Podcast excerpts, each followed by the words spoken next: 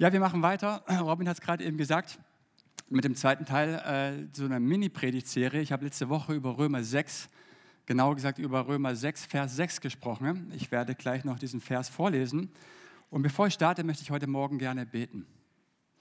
Jesus, danke, dass du da bist. Danke, dass dein Heiliger Geist da ist. Und ich bitte dich, dass du durch deinen Heiligen Geist wirkst, dass diese Botschaft ins Herzen fällt Herr, ich bete, wo falsche Gedankengebäude aufgebaut wurden, dass sie niedergerissen werden und dass du Neues bewirkst, dass du Neues aufbaust, dass wir neuen Zugang zu dir bekommen, neuen Zugang zur Theologie, zu deinem Wort. Und so danke ich dir, dass du da bist und wirken wirst, im Namen Jesu. Amen. Ich habe letzte Woche, Entschuldigung, ich habe euch den Titel vorenthalten, der lautet Mein Freund, die Sünde und ich steile These am Anfang des Gottesdienstes. Ich glaube, dass manchmal als Christ du mehr vertraut bist mit der Sünde als mit dem neuen Leben in Jesus. Sehr provokativ, sehr steile Aussage. Ich will versuchen, das auch ein bisschen zu belegen. Kurze Rückblende zu letzter Woche. Ich hatte gesagt, dass wir als Christen, vorausgesetzt wir sind ehrlich, manchmal so, könnte man sagen, ja, so, so, eine, so, eine, so eine Zwiespaltigkeit in uns wahrnehmen, die sich folgendermaßen ausdrückt. Auf der einen Seite nehmen wir in und an uns wahr, da ist etwas, das hält mich davon ab, der zu sein, der ich sein möchte, liebevoller, geduldiger, freundlicher, ehrlicher, weniger ichhaft, weniger aufbrausend und so weiter. Aber das da in mir nehmen wir wahr, hält mich nicht nur davon ab, der zu sein, der ich sein will, sondern zwingt mich auch immer wieder dazu, Dinge zu tun, die ich nicht tun möchte. Und an der Stelle können wir unsere Lieblingssünden einsetzen. Das Rauchen, die Pornografie, die Ichhaftigkeit und so vieles mehr. Und die Frage ist, was ist die Erklärung sozusagen hinter dieser Zwiespältigkeit, die wir immer wieder in und an uns wahrnehmen? Und das möchte ich nochmal ganz kurz aufzeichnen. Das wird uns auch die Zeichnung begleiten durch die Predigt.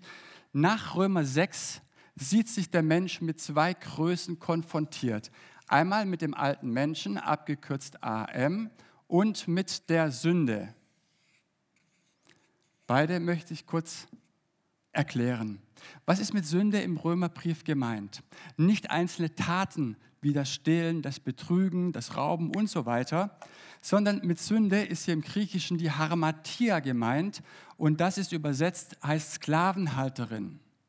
Sie ist eine unheilvolle, eine zerstörerische Macht, die auf dem Bereich oder Machtbereich des alten Menschen ihr Unwesen treibt. Die Sünde, die Hamatia, hält den alten Menschen gefangen und zwingt ihn dazu, Dinge zu tun, die sie möchte. Wer ist dieser alte Mensch?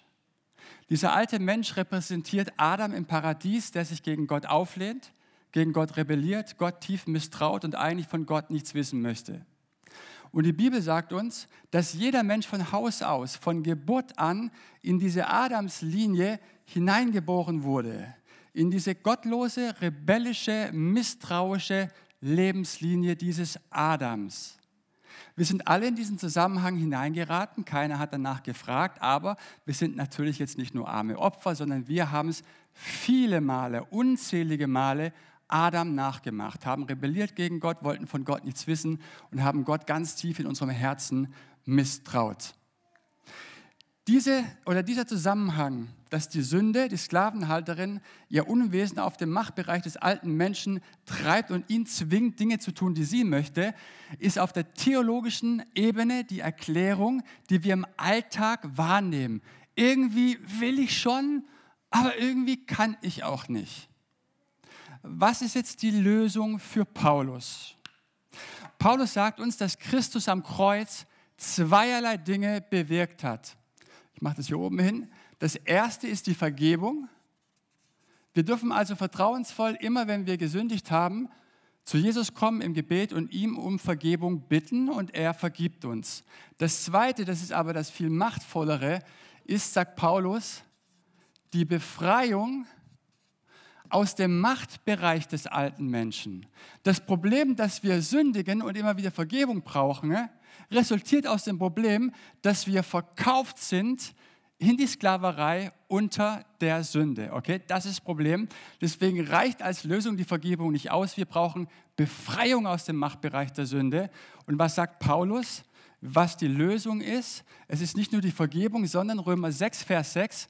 Wisst ihr denn nicht, dass unser alter Mensch mitgekreuzigt wurde, damit der von der Sünde, von der Hamatia beherrschte Leib, dieser alte Mensch, vernichtet werde und wir nicht länger Sklaven dieser Sünde sind, sondern frei.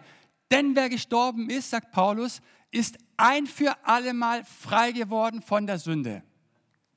Wunderbar. Jetzt ist das Problem mit der Sünde gelöst, oder? Hat von euch letzte Woche jemand gesündigt, seitdem er die Predigt gehört hat? Nee, oder?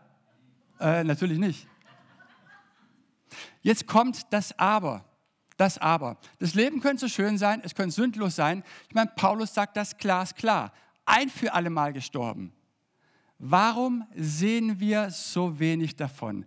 Wenn wir mit Christus gekreuzigt worden sind, wenn wir der Sünde beraubt worden sind, indem der alte Mensch mitgekreuzigt wurde, warum sehen wir im Alltag so wenig davon? Vier Gründe habe ich mitgebracht. Es gibt bestimmt mehr Gründe. Vier, die ich mir so in meinen Gedanken ein bisschen zusammengeschustert habe. Und vielleicht trifft es ja den einen oder anderen auch, sodass er ein bisschen was mitnehmen kann. Und die erste Macht und die erste Kraft ist immer die Macht der Erfahrung. Ist Rudolf heute da? Rudolf Scheck? Rudolf, auf dich. Er weiß warum. Und ich habe ja ein sehr berühmtes Beispiel, nämlich das Beispiel Martin Luthers. Die Macht der Erfahrung. Martin Luther, der Reformator, ich glaube, man sagt nichts Falsches, wenn man sagt, dass er eine Jahrtausendgestalt war. Er hat nicht nur die Kirchengeschichte maßgeblich geprägt und verändert, sondern auch die Weltgeschichte. Und Martin Luthers große Entdeckung war die Rechtfertigung des Sünders allein aus Gnade um Christi willen. Und äh, dieses Rechtfertigung des Sünders war, könnte man sagen, seine theologische Mitte. Von dort aus hat er die ganze Schrift ausgelegt. Martin Luther war ein großartiger Theologe, aber es gab hinsichtlich seiner Paulus-Theologie doch eine ganz wichtige Sache, die er missverstanden hatte. Was meine ich damit? Man sagt Martin Luther nach, dass er ein sehr sensibles Sündenverständnis hatte. Das bedeutet sehr feine Antennen für die Rechtsbrüche gegenüber Gottes Ordnungen und seine Gebote. Und Martin Luther hat sehr unter der Sünde gelitten, wenn du sie so extrem auch wahrnimmst. Also hat er versucht, gegen die Sünde anzukämpfen. In der Form, dass er versucht hat, aus seinen eigenen Worten, diesen alten Adam durch das Bad der Buße zu ersäufen. Also Gott immer wieder neu um Vergebung bitten, Gott vergib mir, vergib mir, vergib mir. Und damit bekomme ich diesen alten Adam tot. Und er stellt fest, ich zitiere wörtlich, das Aas kann schwimmen. Ich kriege den auf legitime Art und Weise, indem ich Gott immer wieder um Vergebung bitte und Buße tue, nicht tot. Was mache ich dann? Jetzt beginnt der große Kampf Martin Luthers. Und das, was er hier gemacht hat, er verlässt jetzt die Verheißungsebene Gottes Wort und geht jetzt auf die Erfahrungsebene. Warum? Er merkt oder liest doch auch Römer 6, der alte Mensch ist mitgekreuzigt, aber ich erlebe das doch nicht im Alltag. Ich spüre doch die Sünde so lebendig. Also, was macht er?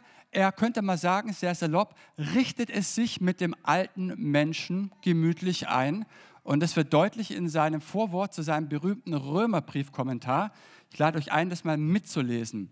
Er schreibt da, hebet von Stund an, dich neu zu machen, gieß dir ein seine Gnade und den Heiligen Geist, der anfängt in dir die Natur der Sünde zu töten und zu bereiten zum Sterben und Auferstehen am, nächsten, am jüngsten Tag. Täglich werden wir mehr und mehr heil und gesund. Ich weiß nicht, ob ihr das raushören könnt, was hier passiert. Martin Luther sagt sozusagen, dass das Neuwerden als Christ ein Prozess ist ein Neuwerdungsprozess, in dem der alte Mensch täglich abnimmt, immer weniger wird und der neue Mensch immer täglich zunimmt. Also wir täglich milder werden, geduldiger, ehrlicher, liebevoller, freundlicher und so weiter. Aber für Martin Luther bleibt die sündhafte Natur stets lebendig.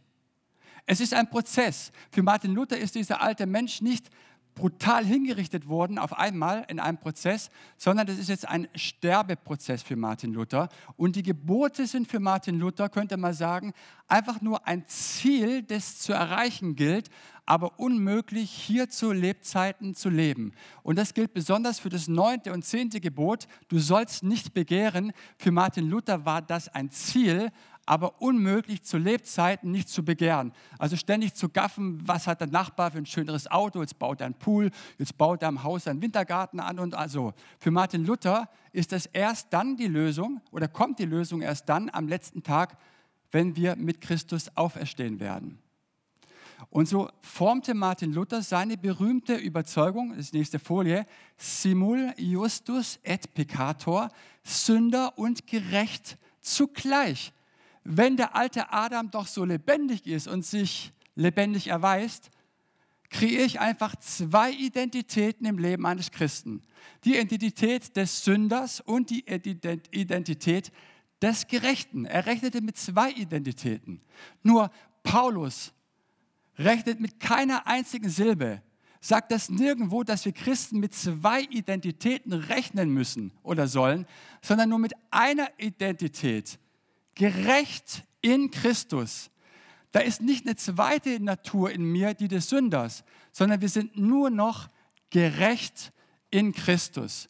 Denn wenn ich auch Sünder bin, kann ich es mir mit meiner Sünde gemütlich machen, denn ich bleibe ja Sünder, naja, und mein ganzes Leben lang bis am letzten Tag, wenn Christus aufersteht. Nein, das Problem ist gelöst worden vor 2000 Jahren. Und weil wir auf der Erfahrungsebene oft die Verheißungsebene, Gottes Wort nicht erleben, drücken wir Gottes Wort, die Verheißungsebene, eben runter auf die Erfahrungsebene, genau wie Martin Luther das gemacht hat. Aber Paulus gibt uns auch in Römer 4 eine ganz klare Anweisung des Glaubens, wie wir mit diesem Konflikt des einen, wir sehen noch nicht die Verwirklichung, aber erleben doch oder sehen die Verheißung Gottes Wort, wie wir damit umgehen können, am Beispiel von Abraham. Es heißt da, sagt Paulus in Römer 4, Abraham nahm seinen erstorbenen Leib mit 100 und den Leib seiner Sarah wahr. Er sah Gottes Verheißung, dass er in seinem Alter noch ein Kind gebären sollte. Er lebte auf der Erfahrungsebene aber, da geht nichts mehr. Das ist unmöglich. Wie soll ich das denn mit 100 Jahren? Aber, sagt Paulus von Abraham, er ließ sich im Hinblick auf das, was Gott verheißen hatte, nicht durch Unglauben irre machen, sondern er wurde immer stärker im Glauben. Und wie wurde Abraham immer stärker im Glauben? Paulus sagt, indem Abraham Gott die Ehre gab. Nicht dem Verstand, nicht dem Gefühl und auch nicht der Erfahrung und nicht den Stimmen, die ständig sagen, naja, irgendwie geht es nicht, irgendwie ist es doch nicht wirklich wahr, irgendwie erlebst du es doch nicht.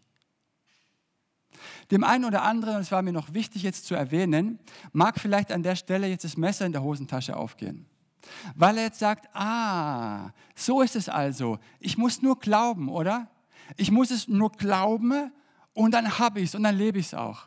Es ist wie so ein Trick, wie so eine Erkenntnis. Ich muss es einfach glauben. Ich muss einfach nur proklamieren und dann habe ich es.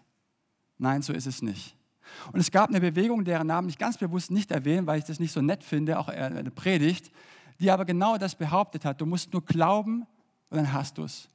Du musst nur glauben und dann bist du gesund.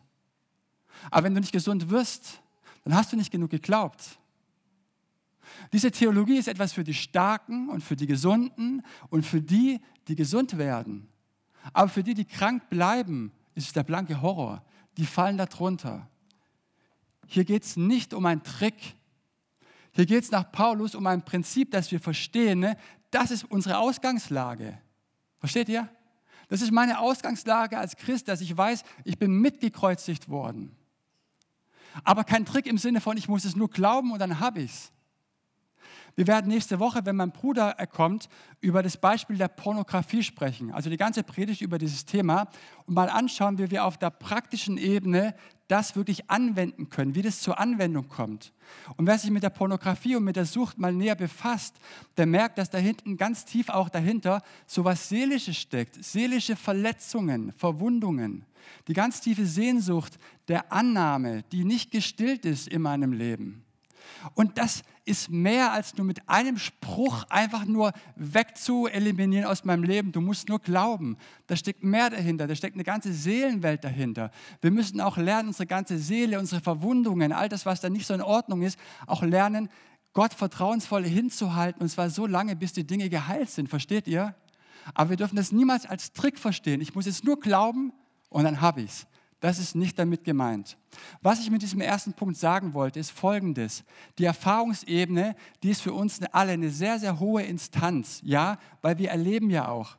Aber die darf niemals höher sein als die Verheißungsebene, als das, was Gott in seinem Wort uns verbindlich und gewinnend zuspricht.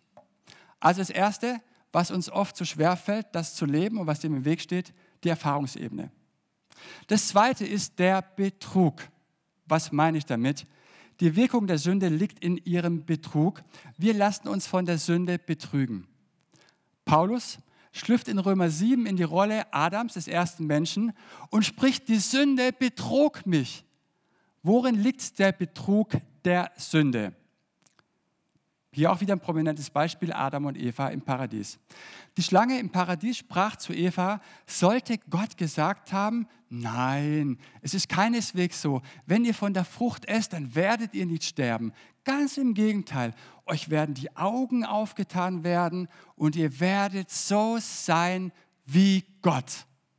Was für ein Versprechen, oder? Das musst du auch erstmal hinkriegen, jemandem das zu versprechen. Wer hinter dem Betrug der Sünde kommen will, der muss das eine verstehen. Die Sünde in Form der Schlange knüpft immer an Gottes Reden und an seine Verheißungen an. Das heißt, die Attraktivität der Sünde liegt darin, dass sie verspricht, was nur Gott halten kann. Und nur deswegen kann auch die Sünde im Rahmen einer Versuchung für uns verlockend sein, weil die Sünde verspricht, was nur Gott halten kann. Ein rein fiktiver Gedanke. Nehmen wir mal an, Adam und Eva wären nach dem Gespräch mit der Schlange zu Gott gerannt und hätten gesagt, apropos, da war heute so ein komisches Tier, das kroch da auf dem Boden rum, hatte eine gespaltene Zunge und das erinnerte uns daran, dass wir so sein sollen wie Gott. Wisst ihr, was Gott gesagt hätte? Dann hätte er gesagt, ja, das sollt ihr ja auch. Ihr sollt so sein wie ich. Bleibt im Wir, bleibt in der Beziehung, bleibt in der Gemeinschaft mit mir und ihr werdet so sein wie ich. Und dann wendet Eva noch ein, naja, aber außerdem hat sie uns versprochen, die Schlange, uns sollen die Augen aufgetan werden und wir werden erkennen, was gut und böse ist. Und auch dann hätte Gott gesagt, das sollt ihr ja auch. Ihr sollt erkennen, was gut und böse ist. Bleibt in der Beziehung, bleibt im Wir mit mir und ihr werdet erkennen, was gut und böse ist. Merkt ihr was? Das Verlockende an der Sünde ist gar nicht negativ. Das Verlockende der Sünde an der Sünde ist nicht negativ. Denn wenn die Sünde attraktiv erscheinen will, vermeidet sie es konsequenterweise immer, ihre wahren Ziele zu offenbaren. Sonst wäre die Sünde nicht für uns reizvoll, im Rahmen der Versuchung nicht reizvoll, weil die Sünde im Kern immer wahr ist. Die Sünde hat immer einen wahren Kern. Sie verspricht, was nur Gott geben kann. Und die Sünde verspricht nicht Tod, sondern Leben. Sie wirbt nicht mit Gottverlassenheit und Einsamkeit, nein, die Sünde wirbt mit Gott Gleichheit. Und wir fallen immer wieder auf den Druck der Sünde oder auf den Betrug der Sünde ein.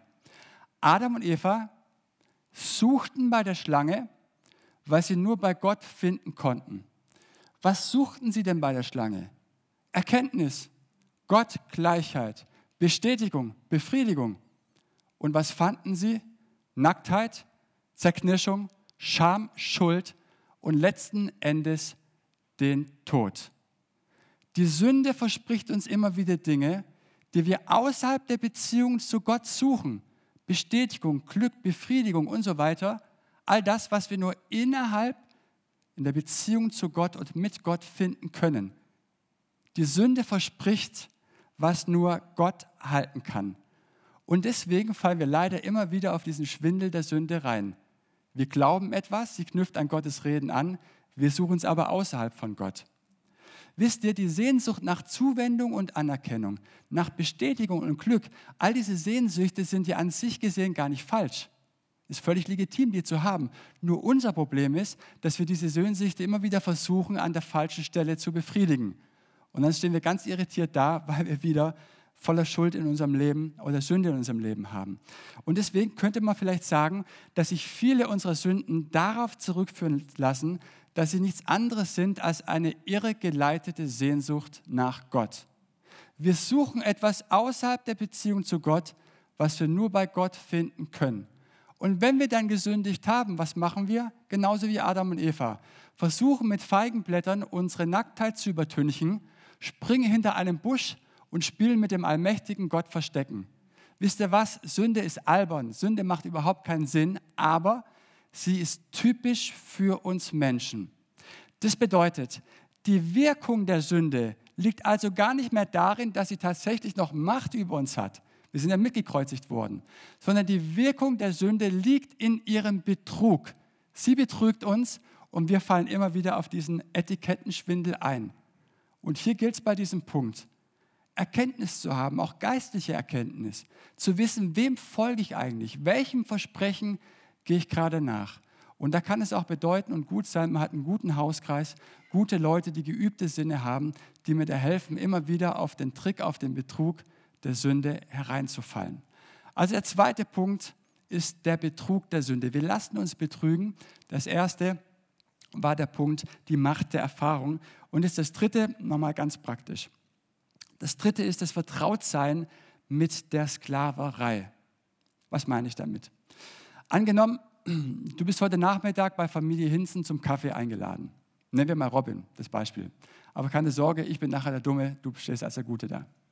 Robin ist eingeladen zum Kaffee und wir sitzen also am Kaffeetisch alle herum. Kaffee ist noch nicht auf oder aufgetischt und alle denken, Mensch, wo bleibt denn der Kaffee? Und auf einmal geht die Tür auf und schockschwere Not, da kommt ein Haussklave herein und serviert den Kaffee. Die Familie Hinzen hält einen Haussklaven im Keller. Schockierend, oder? Und ihr müsst wissen, Familie Hinsen in Form von Kevin Hinsen, der übt eine regelrechte Terrorherrschaft auf diesen Sklaven aus. Der behandelt ihn richtig übel und der Sklave, der ist schon ganz verängstigt und zittrig, versucht den Kaffee zu servieren und die schreien noch an den Sklaven, reiß dich zusammen, weh, du verschüttest den Kaffee, sonst kriegst du noch eine drauf. Und der Arme schrickt zusammen und lässt das ganze Kaffeegeschirr samt den Kaffee fallen. Und Robin denkt sich, der arme Sklave, so kann das nicht weitergehen. Irgendwie muss ich dem aus der Hinschen Sklaverei loseisen. Damals zur Zeit der Bibel war es aber gar nicht so einfach, einen Sklaven aus der Sklaverei loszueisen. Es gab aber doch eine legitime Möglichkeit. Man konnte den Sklaven freikaufen für einen gewissen Betrag. Dann gab es eine Urkunde und so konnte Robin sozusagen dann damals und auch heute, angenommen es wäre so, wir hätten auch einen Haussklaven, den Sklaven freikaufen für einen gewissen Betrag, geht dann der Sklave namens so und so in den Besitz von Kevin Hinsne für einen gewissen Betrag in den Besitz von Robin Dietrich übrig. Wunderbar. Robin hat also den Sklaven aus der Hinsen-Sklaverei losgeeist und losgekauft. Der Sklave ist jetzt frei und gehört einem neuen Herrn an, in der Form Robin. Nehmen wir mal an, am nächsten Tag ist der neue Herr Robin und der ehemalige Sklave im Blaubeuren unterwegs. Der Robin schmökert in der Buchhandlung und der Sklave steht so draußen und schaut im Schaufenster, was denn alles so gibt. Und jetzt kommt zufällig ich als der Sklaven, alte Sklavenherr vorbei, sehe den ehemaligen Sklaven und rufe ihn, du sollst sofort gehorchen und du kommst hierher. Der Arme zuckt zusammen und kommt. Warum? Weil es nie anders gewohnt war weil es nie anders gewohnt war, weil er zu sehr vertraut ist mit der Sklaverei, zu sehr vertraut ist mit der Gebundenheit, weil er nie gelernt hat, auf das Neue zu hören, im Neuen zu leben, weil er noch keine Zeit daran hatte, sich daran zu gewöhnen. Und so braucht auch der ganze Bereich unserer Seele auch Zeit, sich an das Neue zu gewöhnen. Aber erstmal brauchen wir auch eine theologische Grundlage, die wir denken können, bevor wir es überhaupt glauben. Das ist ganz, ganz wichtig. Paulus sagt auch in Römer 6, wenn wir die nächste Folie sehen, so begreift auch ihr euch als Menschen, die für die Sünde tot sind, aber für Gott leben in Christus Jesus. Das ist eine sogenannte Aufforderung, ein Imperativ. Und dieser Begriff, so begreift euch oder so haltet euch, kommt im Griechischen aus der Buchhaltung. So wie ein Buchhalter für seine Berechnungen einen bestimmten Betrag, eine bestimmte Summe braucht, von der er aus alle weiteren Berechnungen anstellt. So sagt Paulus als Christen, ne, setzt es als verbindlich geltend für euch ein, dass ihr der Sünde gegenüber gestorben seid und der Gerechtigkeit und Gott gegenüber lebt. Und das ist in gewisser Hinsicht auch eine gedankliche Arbeit. Aber keine Leistung im Sinne von, jetzt müsste ich mich wieder zusammenreißen, sondern es ist schon auch ein Mindsetting, das ich mir ein Stück weit auch antrainieren muss.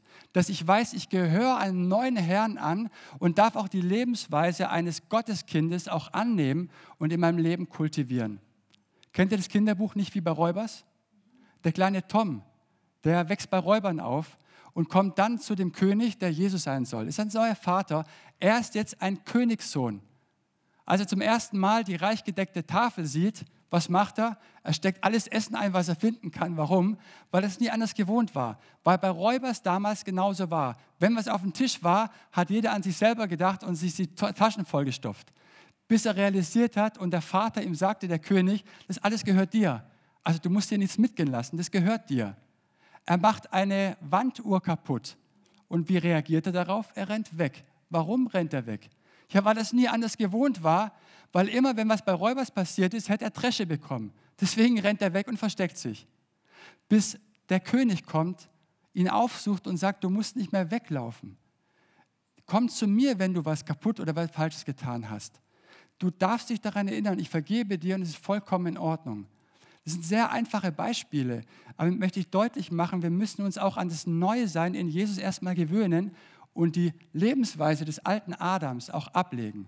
Und das ist natürlich auch in gewisser Hinsicht auch ein Prozess, nicht dass der alte Menschenprozess zu sterben, sondern dass wir uns seelisch, gewohnheitsmäßig uns an das neue Sein auch gewöhnen. Das ist der dritte Punkt. Wir sind zu sehr vertraut mit der Sklaverei, deswegen kommen wir nie auch in den Genuss, das Neue auch wirklich zu leben. Und das ist der vierte und letzte Punkt, der wichtigste Punkt, mein wichtigster Punkt. Wir betrachten uns zu sehr unabhängig von Christus.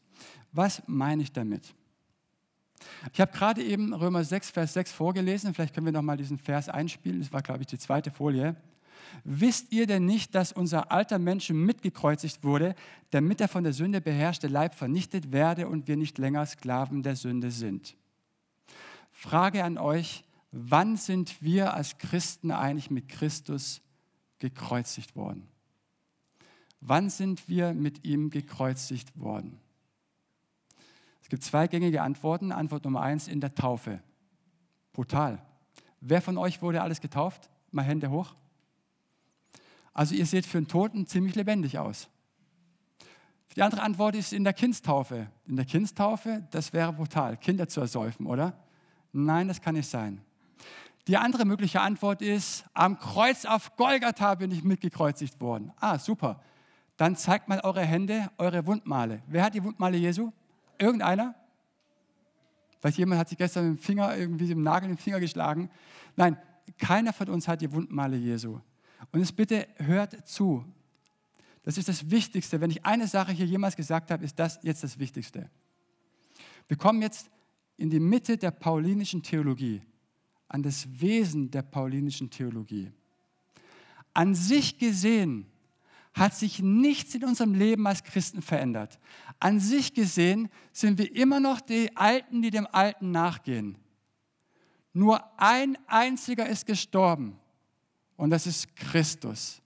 Wir sind nicht in der Taufe gestorben und auch nicht am Kreuz auf Golgatha, sondern nur ein einziger ist gestorben und das ist Christus und wir mit ihm in ihm.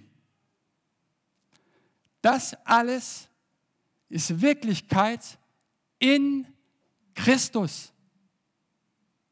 Und vor dem Hintergrund habe ich 2. Korinther 5,17 ganz neu verstanden. So ist jemand in Christus. So ist er eine neue Kreatur. Das Alte ist vergangen, Neues ist geworden. So ist jemand in Christus. So versteht sich jemand ganz in Christus hineinversetzt mit seiner ganzen Lebenswelt. So versteht sich jemand, dass Christus die Luft ist, die ich atme.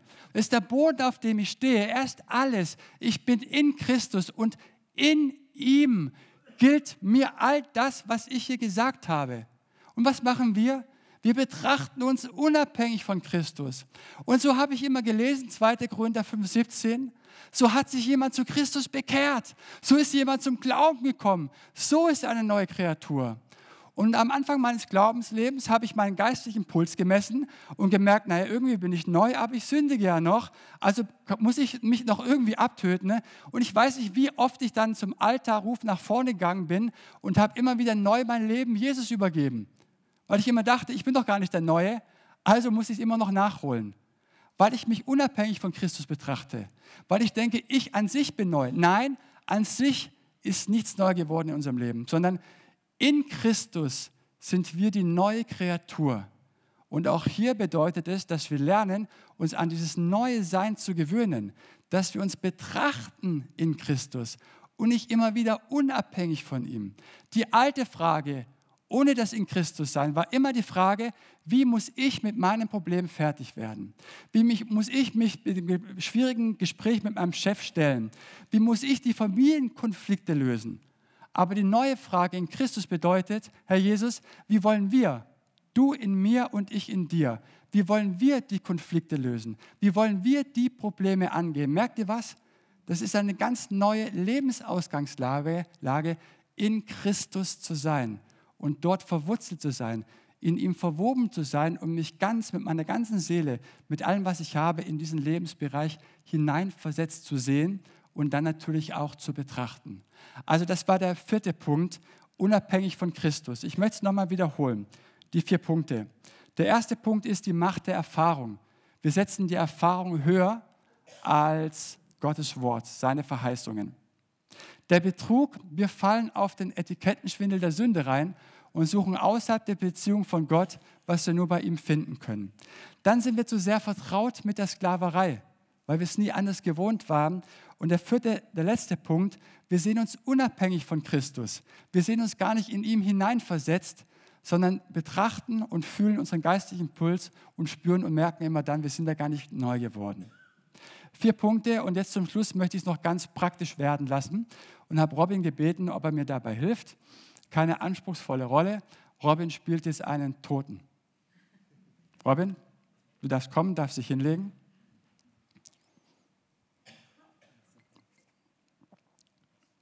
Darf ich vorstellen, ist der alte Mensch und nicht die Sünde, diese Sklavenhalterin, die Hamatia. Und es sind zwei Alltagsbeispiele. Robin,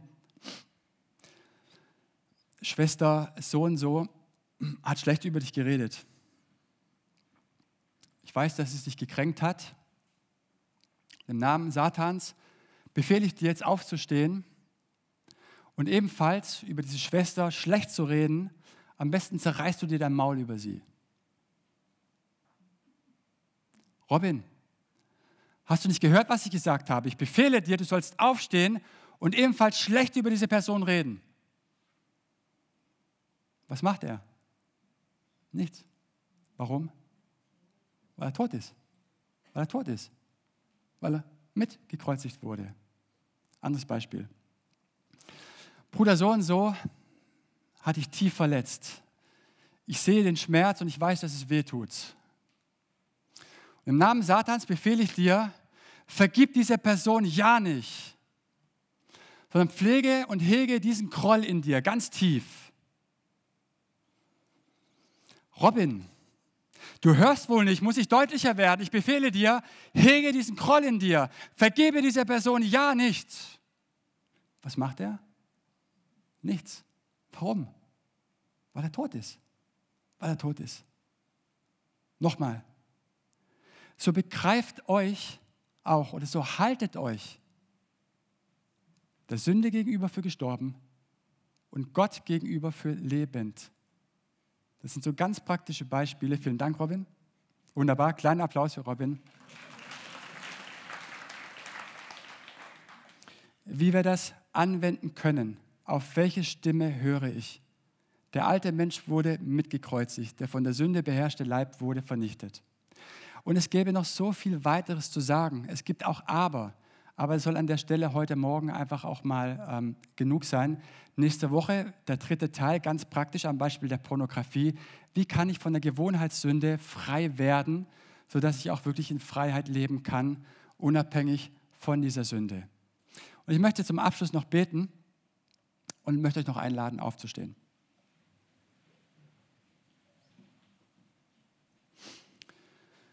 Herr Jesus, ich danke dir für dein Wort. Ich danke dir, dass wir mitgekreuzigt wurden, unser alter Mensch. Der von der Sünde beherrschte Leib, der wurde vernichtet.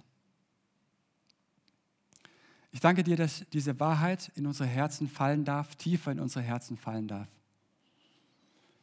Aber es geht hier nicht um Prinzip. Es geht hier nicht darum, dass wir einfach nur blind irgendwelche Sachen glauben und dann sehen wir die Verwirklichung.